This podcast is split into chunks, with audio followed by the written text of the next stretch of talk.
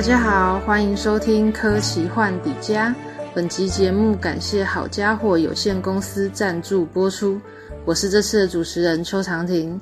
本集将讨论独步文化出版的《废线彼端的人造神明》，所以接下来呢，会向大家介绍本次参与对谈的成员。除了我之外，还有《废线彼端的人造神明》作者潇湘神本人，以及之前都有出现过的奶赖。还有当当录音的玛丽，大家好，Hello，大家好，谢谢两位，真的很高兴，终于有机会来讨论废线彼端的人造神明，之后简称废线。这个故事主要描述大学生陈一号某天收到了神秘的信件，让他获得试用神的机会，但这个神其实是人工制造的商品，同时还具有不可思议的力量。随着不同角色的出场，不同的神也夹带各种特殊的能力登上舞台，彼此互相斗智，创造出了精彩刺激的剧情。不得不说，尽管角色众多，却都很让人难忘。故事后期慢慢揭露出隐藏的计划，会有人受伤，有人牺牲，最终我们跟随角色走入废线的彼端，试图拯救重要的人或物。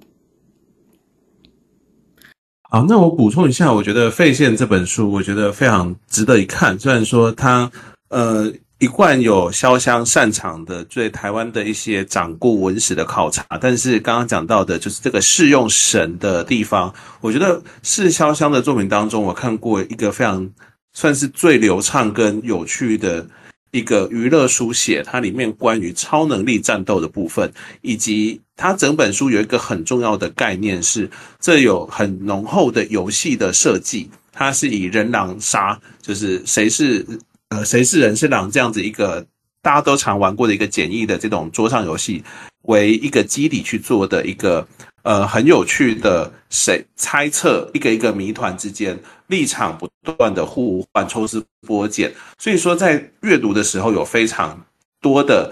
角色情感、立场、资讯翻转的乐趣，但是又非常扎实而且流畅的，在一个一个缜密的呃文史啊，整个世界观的设定啊，然后流畅的刺激的战斗，就是这些神它包括说，譬如说一很多有战斗能力嘛，移动。然后强化，然后空间转移的，所以说这整本书里面，我觉得是一个呃很少见的，能够把一个严肃的题材跟对一个国家民主这些意识的思考，跟一个非常非常商业化的很超能力战斗跟桌游的谜团解谜结合的一个很特殊的作品。谢谢，谢谢奶奶。那么我们接下来也会像之前那样尝试把作者问到，因此今天主要进行的方式也跟之前差不多。今天大家会听到的是微暴雷的讨论，除了我跟奶奶会问问题以外，也会把收集好的其他创作群的成员问题一并问出。这个部分结束之后呢，下一次就会进入到完全暴雷问题的讨论，最后再来看看有没有什么需要补充的。不知道潇湘准备好了吗？我准备好了，听说把我问倒，我好害怕。好像大家听到都会觉得蛮害怕的。对，那其实我算是废线他，真的，嗯，就是风水轮流转，大家都会轮到一次的啦。基本上，呃，我算是费线还在修稿阶段的时候，就作为小伙伴率先阅读了。那一直到现在，我蛮后来才知道。呃，这个故事是潇湘跟一些朋友的跑团记录是吗？然后因为我从来没有跑团过，所以后面，嗯、呃，所以后面有些成员的问题也会提到这点。那不过就算没有这个经验，读起来也不会有任何困惑的地方。我觉得是相当刺激而且有画面感的阅读体验，很像在看日本动画。不过，就算是这样子，整个故事内部它其实也隐藏着一些奠基于真实地景，然后是有一些隐含的悲伤的真相，然后以及故事的时空背景。所以最开始，我想要先从我们成员中的大裂隙的问题开始。首先呢，他的第一个问题是，这个故事透露着一种父债子还，大群体就大群体定了一个方向，但是个体要承担伤痛。他说，就是里面很多的角色，其实都是因为上一代的一些决定，导致他们要被迫接受上一代带来的问题，然后上一代的那些人最后好像也没有得到惩罚。他就想要问说，这是否是作者对于当今社会的观察，还是说你把这个惩罚留在新的故事？那我自己是觉得，诶，这好像是一种故事的原型，就是年轻的、新的我们的主要角色，他通通常都是要帮前人收拾烂摊子。那放在台湾的历史还有这个故事的背景，比较特殊的时空背景，它似乎有一些隐喻在里面。那不知道潇潇湘，呃，你你会怎么样的回复呢？嗯，我我我我觉得其实一方面跟阿长刚刚说一样，其实我。觉得这算是一种一种典型呢，就是呃，如如果如果说主角群他们一开始就已经完全在某一个事件里面的话，其实呃，他不一定是会作为一个好的帮助读者认识这个世界观或认识这个事件的一个管道，所以一定程度他们必须要在在比较外围的，但是事情真的跟他们彻底彻底也没有关系的话，其实好像很难成为他们能够。往前进的一个动力，所以某种程度上就是处理处理前留下来的遗产，就不论是正面的还是负面的，我觉得其实是在创作作品中应该算是蛮常见的一种处理方式。不过其实我我刚刚其实仔细想，还是觉得说这个真的没有暴雷吗？应该好啊，应该还应该应该还好。那但。那至于那个大列西他问说会不会有惩罚，我的其实我本来的想法是没有想过这个问题耶，因为我觉得，嗯、我觉得惩罚不见得是一件必要的事，就是就是当然就是主角群他们遇到一些难关，遇到一些呃不该遭受的。有些有些人啦，他们遇到一些不该遭受的对待，但是，呃，因为想要惩罚，就会觉得他好像是这种大快人心的处理方式。但是，这个这种做法，我觉得其实不太能够说服我，因为我觉得这个世界本来就不一定是是恶有恶报的。那面面对威胁和挑战，我们要找到方法去避开那些坏的东西。避开那些坏的结果，这这个这是没错的，就是我们确实会有一些威胁是针对我们的，然后我们要避开它。那但是那些对我们造成威胁的人，他们就一定会遭到代价，或甚至是毁灭的话，我觉得可能就是未必然啦。好，这大概大概是我 我的想法。其实我还蛮认同的，就是在一些作品当中，为什么嗯某一些角色他们之间可能有一些问题，有一些心结，然后可能读者就会问说，为什么他们最后没有和解？但我会觉得说，我自己个人也是感觉好像其实没有必要呃强迫说一定要有一个和解，好像一定要有结尾有一个失学正义，或者是故事要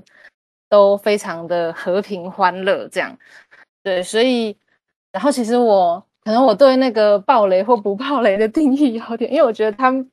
这个问题他比较没有，嗯、呃，算是很直接的讲到关键的剧情，所以我觉得应该还好吧。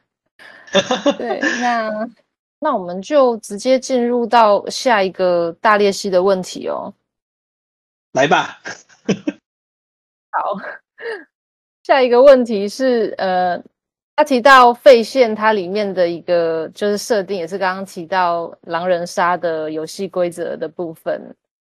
对，那这整个故事的结构也是依照游戏的规则在设计，像是有猜凶手、有反叛者，然后也有混淆的人。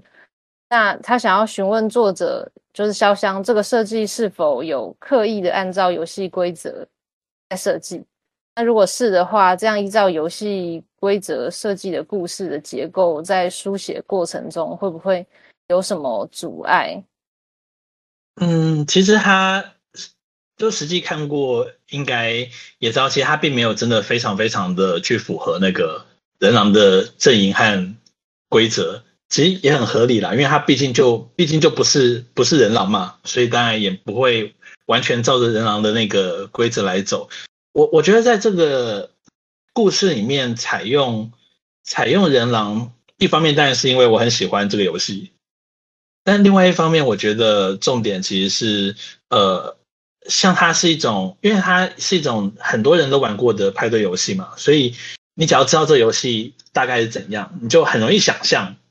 现在的情势是怎么样。所以它与其说是譬喻，或者是或者是一个框架，它比较接近让。读者能够更好理解现况的一种手段，就当故事中第一次提到人狼游戏的那个场合，其实是为了说明，如果游戏就这样进行下去的话，狼就会陆陆续续把人给吃掉，然后人会少非常快。这其实是呃，如果有玩人狼的就知道，其实人的数量的减少是出乎意料的快速的，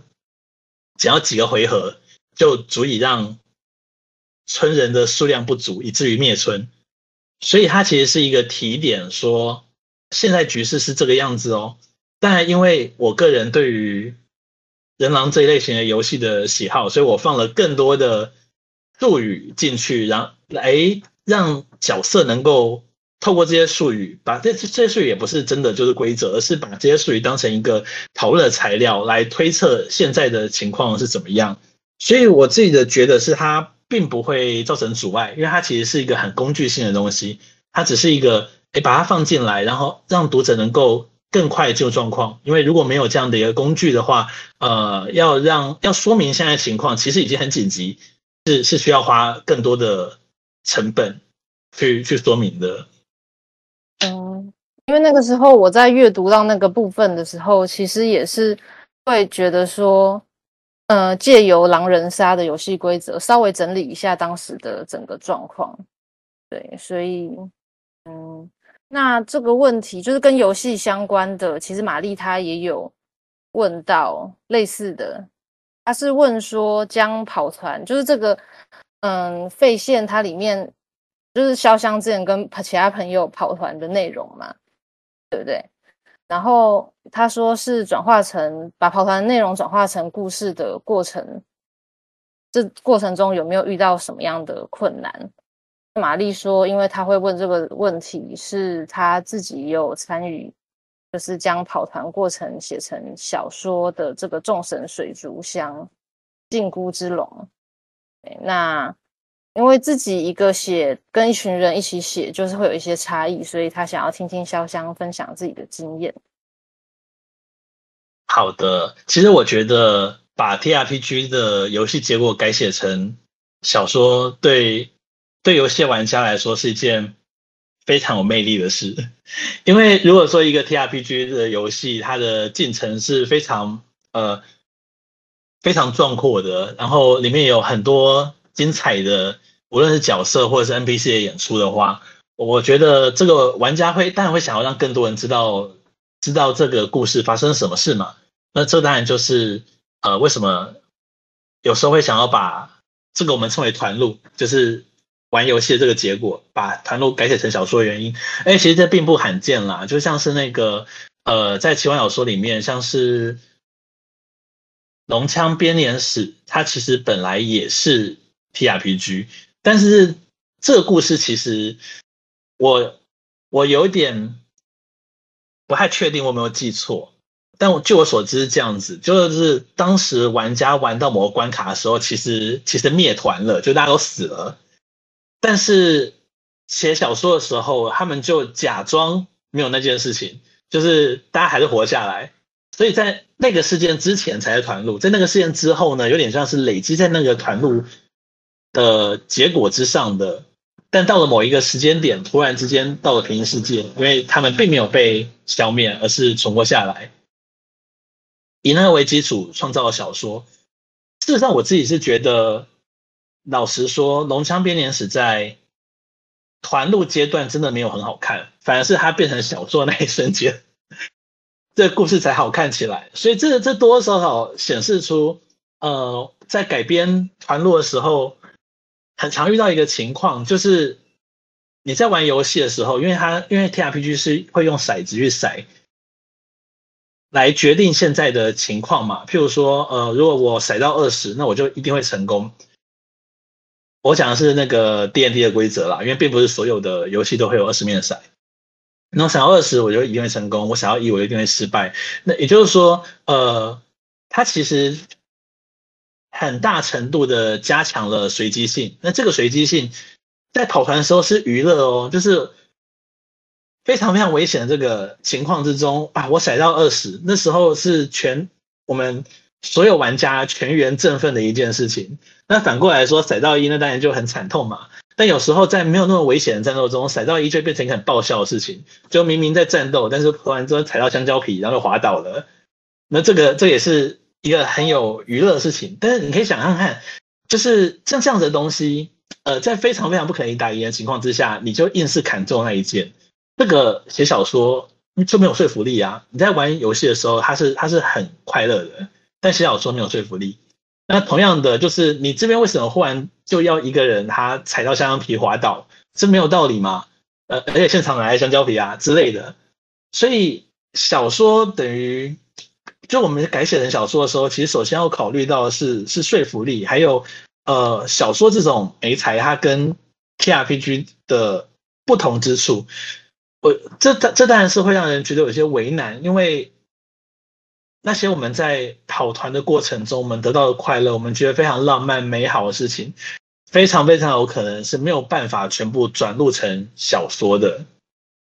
甚至有时候小说必须要捏造跑团中不存在的东西，才能够合理的进行下去。这也很自然嘛，因为有时候，呃，有时候我们在跑团的时候，我们是马上就。跟 GM 说我要采取某个行动，但是后来想想，哎，这个行动好像不太合理，耶，他好像跟我角色形象不一样，就我的角色可能没有那么聪明，当时就采取了一个聪明的做法，或反过来，那在小说中它就会变成一个障碍，它会让你让那个读者觉得说，这个角色之前明明不是这样，他为什么忽然这样子？然后他反而会怀疑说，是不是就是这作者功力的问题？所以这就是很遗憾的事情，就在转录的过程中，转写改写。这些过程中，其实我们是几乎很难去保留我们当时在跑团的时候那么纯粹的情感。我一方面可以理解，就是很多浪漫的东西，我想把它保留下来，但事实上在改写过程中是，呃，是实际上是很难的。所以，如果要问说要去像这样子去改写，要注意什么的话呢？我是觉得。可能就要有一些觉悟，这些觉悟就是，我想让更多人知道这个故事，我想让更多人知道这个冒险，但是在这个过程中，我一定会牺牲掉很多当时我们真正感受到的浪漫的东西。虽然很无可奈何，但是只要心中非常明确知道，我现在在写的是小说，我就是要为小说这种形式服务，我觉得应该就能够跨越那条线。这这是我的想法啦。嗯。哎，我这样听一听，我有一点好奇。那像费线，它有哪一段剧情，它确实是跑团内容吗？这样是不是就爆雷了？有没有什么不是那么、那么、那么严重的爆雷的？可不可以透露一点？呃，我想想看哈。首先就是真的有图书馆那一场戏，图书馆那一场戏还蛮。呃，它的情节构成还蛮接近的，但坦白说，如果各位看过小说就，就就知道那段本来就是带情报的桥段，所以它情节构成会很接近，也也很也也很自然。然后，其实我觉得接下来可能都爆雷，所以我这边讲一下，呃，某个重要角色的死也是原作就有的情节。好，那我继续接下来其他的问题啊。请请请。接下来会问一些跟角色有关的问题，我想应该有蛮多读者也会蛮好奇的。就是首先是卡巴的问题，他说他在看故事简介跟开头的时候，他本来会期待探讨这些人造的神，嗯、等于 AI 是否拥有这个自我的意志？我觉得是说这些神是不是有自我的意志？他觉得这个部分应该会至少是中等程度的重要剧情。但是书中这些神明他们的表现似乎只是更有人性的 Siri，或者是他的主人的人格的一个 Kobe 这样子。所以它并不足以，就是这故事中比较少会出现说，可能跟主人真的有分歧的意见啊，或者是产生反抗的，呃，一个自我，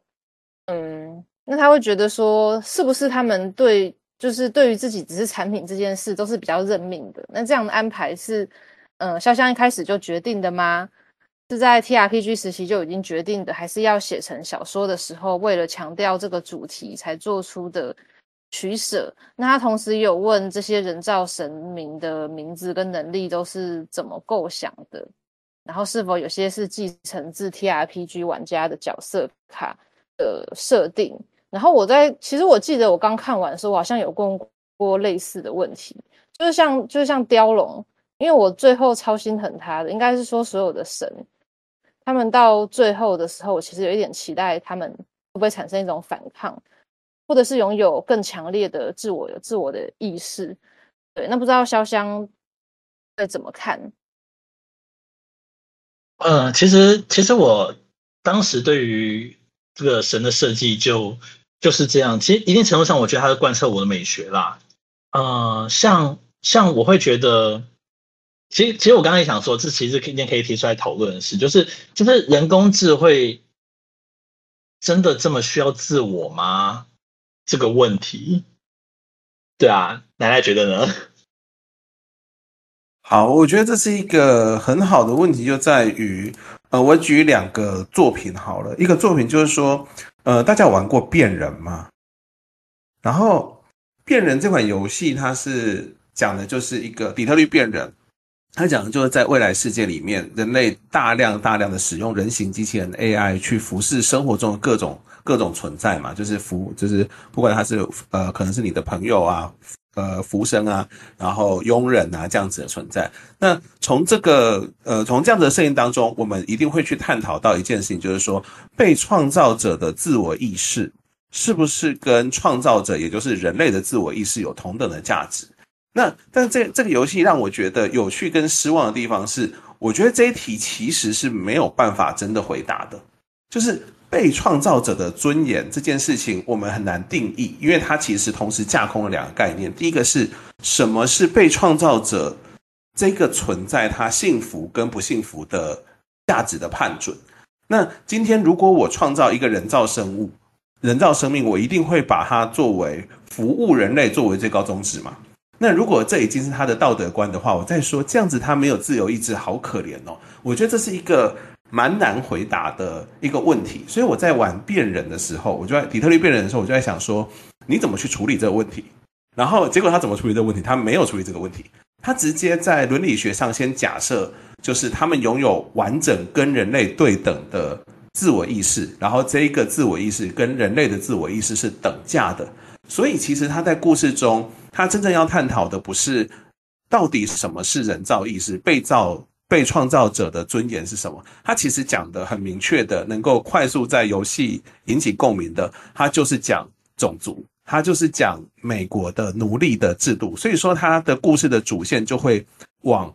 奴隶是不是应该独立，奴隶是不是应该反抗人类，奴隶是不是应该跟人类玉石俱焚这样子几个路线去做。那。我没有反对他这样做，但是我觉得他这样做，他已经做过取舍。因为刚刚讲到的，呃，我们怎么去定义被创造者、被创造出来的幸福？所以我不觉得，呃，这样讲好了。今天如果我创造出这些 AI 小，呃，这些 AI 神，我绝对会让他们心甘情愿的去接受自己的。自己的消失，或者是不管是自己的消失、自己的宿命、自己单纯作为一个产品存在的这种价值观。那另外一个我想到的作品，它也去很有趣的去回应这个问题，是那个石黑一雄的《别让我走》。然后在《别让我走》里面，他完全这些被创造者、这些人造人，他们一点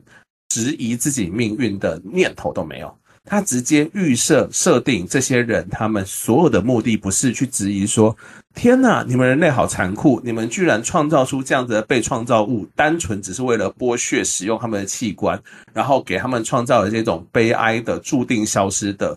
空洞的人生。”他不是讲这件事情，他反而是所有的人都先把这件事情当作已知。然后接下来完全认同这个价值观底下，努力的证明，对，虽然我是被创造者，可是我有值得被当成人的人性。那我提这两个作品，就是因为，呃，我觉得很多时候我们在看这些被创造者意识的时候，我们都会去想说，哈哈，他们会不会很可怜呐？但我反而常常不觉得这样讲，因为我觉得既然他都已经是被创造者了，我觉得可以玩一些只有被创造物、被创造者才能够有的一些残酷的乐趣，或者是特殊的设定，在这底下呈现的性格，我觉得会有这样子的设定才有的乐趣。就是如果单纯把他们当做跟人类对等的存在的话，我觉得就失去了。这样子这层设定它独有的乐趣，所以我某种程度而言，我算是认同潇湘的美学吧。就是，嗯，我觉得他们心甘情愿的神把自己当成是一种商品，我觉得蛮喜欢，而且蛮有乐趣的。对，谢谢。我觉得 奶奶其实已经把我我我想要讲的为什么会这样设计给。给说出来了，哎，其实我还有一件想要补充，不过阿长，你刚刚想讲什么？哦，我只是想要说，我自己的话是会从这个写写作的角度去看这件事，因为，嗯，因为我们在写的，我是觉得，我是说，作为一个小说家，我们创造出来的每一个角色，实际上都很像是 AI，不管我今天写的是活生生的人，还是我们今天写说他是一个很像有某种个性的一个。一个呃人工生命，或者说就是里面的这个神明，但我会预设说，读者他可能会期待这些神，他们嗯能够是，我们不会说或许他是真的拥有自我意志，或者是说就是他们是想要反抗，不一定他们需要做到这样，但呃如果我作为读者或者我去想象读者的话，我会想说，诶，他们会不会？对我的角色，或者是这样的一个存在，他会有某种期待，就期待他的状态是会变化的，他可能并不是永远都是，嗯，可能就是福音于人类的那个意志，就算他们被创造出来是要这么做，但他们可能不一定一直在这个小说的作品当中维持同样的状态，而那个状态应该是会变动的，他不一定要反叛，或者是真的要拥有。一个很强烈的自我的的意志，但我觉得我会想要看到一些稍稍的变化，这样子。嗯，如如果说如果说要发展变化的话，我觉得其实这个故事首先角色要少一点，现在角色就是有点太多，多到无法放这样的变化。因为我有在想说，哎，接下来要写什么时候，其实我有想过说专门把情节放在一人一神上面的可能性。所以在我觉得那样情况之下，我觉得是。是会有变化的，不过我想要补充的是，其实也是因为最近毕竟那个人工智慧很发达嘛，所以其实有各式各样关于人工，就是关于人工智慧，其实我觉得应该会有更多的呃出现在创作或讨论的部分。但我自己是觉得说，其实，但是就是美学的关系啦，我我其实不太倾向说我我我们人工智慧就是就是人类意识的复制品。它就是人类意识的再现，其实我不太倾向这样子。我很喜欢这个最近有一个作品，它叫做《送葬福利莲》。那《送葬福利莲》里面，它对魔族描写非常有意思。他就他说，这个魔族他们本来是吃人的，本来是吃人生物，但他为什么会讲人类语言呢？一个吃人生物，他讲人类语言，其实就是为了欺骗，就是为了欺骗人类。他说，他魔族的祖先是会呃。在很危险的地方发出“救救我”的声音，然后吸引人类过来，然后把它吃掉，像这样的存在。但他们持续的发展下去之后，他们已经获得了完整的说人类语言能力。但是我觉得很精彩的地方是我们看到，我们看到在这个故事里面，其实魔族跟人类的思考方式是完全不一样的。某种程度上，是魔族他们透过语言去。设法影响人类的行动，但他们其实并不是认同与自己所说的话，自己所使用这些语言的内容，或是价值，或是思考方式。他们只是知道，哎，透过这些语言能够影响人类，能够改变人类行动。我我我其实对我自己来说，我当时看到像这样设计的时候，我就觉得说，哎，其实这也蛮像 AI 的，因为我对于呃，如果说这个 AI 它其实不会使用人类语言的话，我觉得很很很有趣的是，它有没有作为 AI 的功能呢？还是有？但是当它开始使用人类语言的时候，我们对于 AI 的印象就会截然改变，会开始觉得它好像有人性。那事实上，AI 很可能也只是去模仿。他们其实并没有真正所谓的思考，但他们可以透过某种方式来说服人，他们有他们有人性，那甚至说服人他们是呃，某甚至有有人会觉得说 AI 是有灵魂的。那我觉得这其实就跟芙莉莲里面的模组是一样的，所以我自己是不会觉我我在什么样的阶段之后之下才会去思考这个人工智能有没有。有没有人性或人权呢？我觉得要首先必须先解开一个谜团，就人类的意识是怎么一回事，然后才有可能去思考这个问题。但如果人类意识是怎么一回事还没有被解答，就擅自去同情 AI，或者是觉得 AI 是有可能有跟人类一样的、一样的，该说是灵魂吗？就用灵魂好了。AI 跟人类一样是有灵魂的。我觉得其实会很接近福利连里面人类对于魔族的想象，只因为他会语言，就觉得他们是可以沟通的，但是很可能他背后的原因是截然不同的东西。这是我对于嘿是行啊没有我我我想这这东西我蛮感兴趣的，就是我觉得在科幻跟奇幻，就是对于被呃非人的意识的东西，我觉得其实它。他要看创呃作品的脉络。那我自己印象中，譬如说在奇幻作品当中，非人的意识常常是大于人的；